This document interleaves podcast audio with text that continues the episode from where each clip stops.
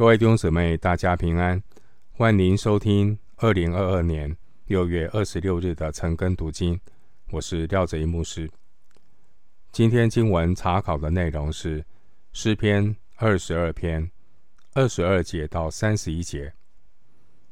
诗篇二十二篇二十二节到三十一节，内容是赞美上帝的救恩。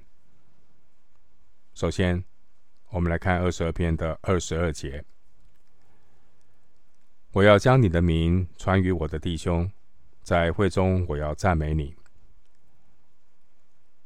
希伯来书二章十二节曾经引用这节经文，来形容主耶稣和信徒的关系。我要将你的名传与我的弟兄，这也预告了弥赛亚的复活得胜。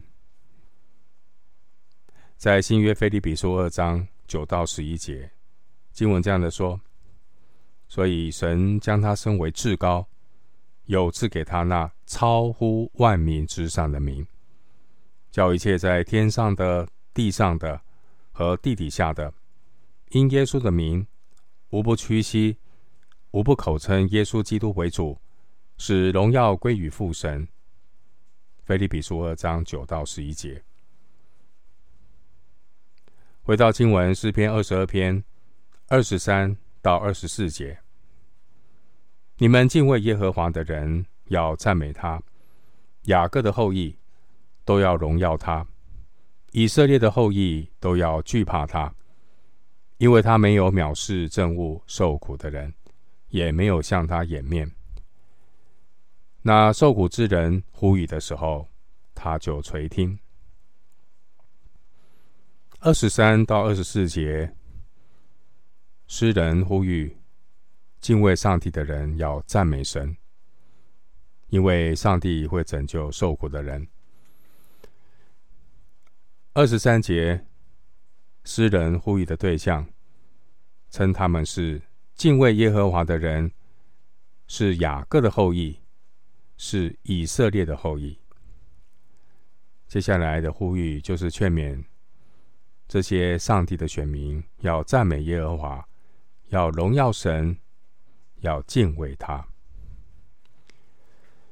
二十四节，我们看到神的百姓要赞美神、荣耀神、敬畏神的原因，这是蒙救赎的人才会做出的反应。弟兄姐妹，基督徒的崇拜、赞美。感恩、服侍，都是建立在神救赎我们的前提。因为没有救赎，就没有圣徒，更谈不上圣徒任何敬虔的行为。救赎是前提，没有救赎就没有圣徒，没有圣徒就没有所谓的这些赞美、感恩、服侍。所以。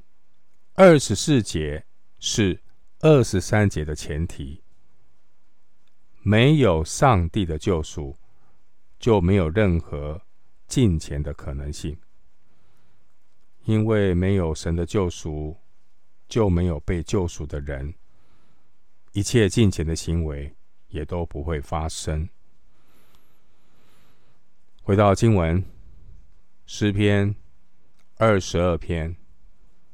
我们来看第二十五节到二十六节。我在大会中赞美你的话，是从你而来的。我要在敬畏耶和华的人面前还我的愿。谦卑的人必吃得饱足，寻求耶和华的人必赞美他。愿你们的心永远活着。二十五节看到。我们对上帝的赞美是从神而来的。为什么这样说？不是我的嘴巴来赞美神吗？为什么说我们对上帝的赞美是从神而来的？原来只有神所救赎的人，才有资格向神许愿，向神还愿。只有神所救赎的人，他才有可能经历神、赞美神。二十五节说：“还我的愿。”这是指献上平安祭。二十六节说：“吃的饱足。”这是指分享平安祭的筵席。诗人邀请经历神救赎的谦卑人，一同来享受平安祭的筵席。不但肉体得到饱足，更因着神的救恩，得着永远的生命。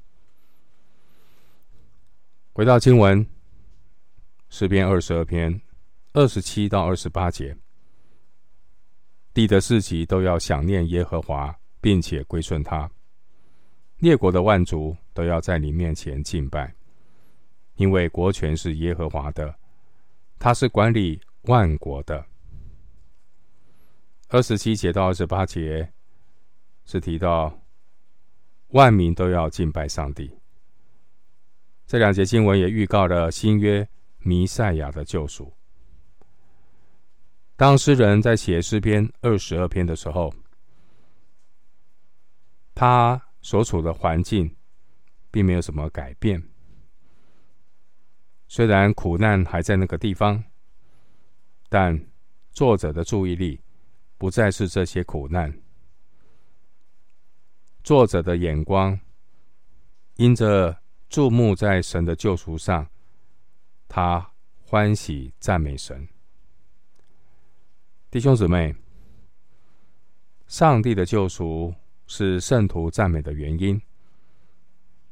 我们更多的思想神的救赎，让我们可以脱离老我自己，让我们灵里透亮，有属灵的眼光，从自己老我的问题转向。上帝转向上帝的儿女，并且扩大到列国万族。二十七节，我们看到作者不单是看到自己的需要，上帝的救赎，也看到神的百姓，更看到新约的教会。回到经文，诗篇二十二篇二十九到三十一节。地上一切丰肥的人必吃喝而敬拜，凡下到尘土中不能存活自己性命的人，都要在他面前下拜。他必有后裔侍奉他，主所行的事必传与后代。他们必来把他的公义传给将要生的民，言明这事是他所行的。弟兄姊妹。没有任何人能够逃脱死亡，无论是二十九节说的丰肥的人，也包括二十六节的谦卑的人。换句话说，世上所有的人，不分阶级、种族，都要敬拜神。新约的圣经告诉我们。神的心意是愿万人得救，有万人的得救，才能够期待世界上的人要来认识他、敬拜神。这是传道永远的服事。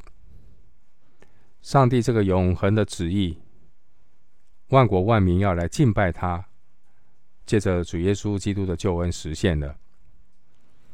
因为主的救恩要临到万民。万民都当来敬拜真神。二十九节说：“吃喝而敬拜”，这是指献上平安祭以后分享祭物，不是一般人的吃喝宴乐。它是有属灵的含义。献上平安祭，分享祭物。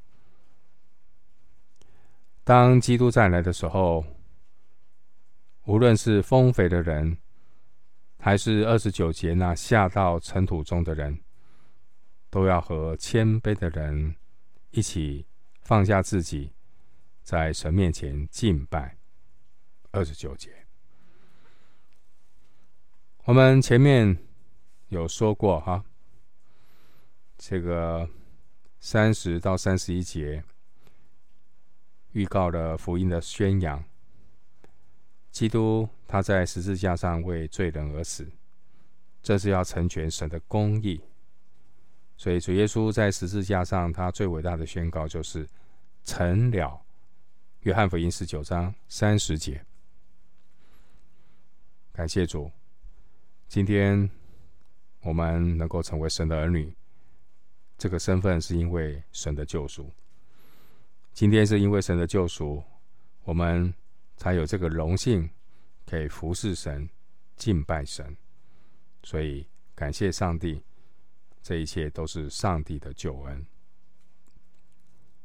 我们今天经文查考就进行到这里，愿主的恩惠平安与你同在。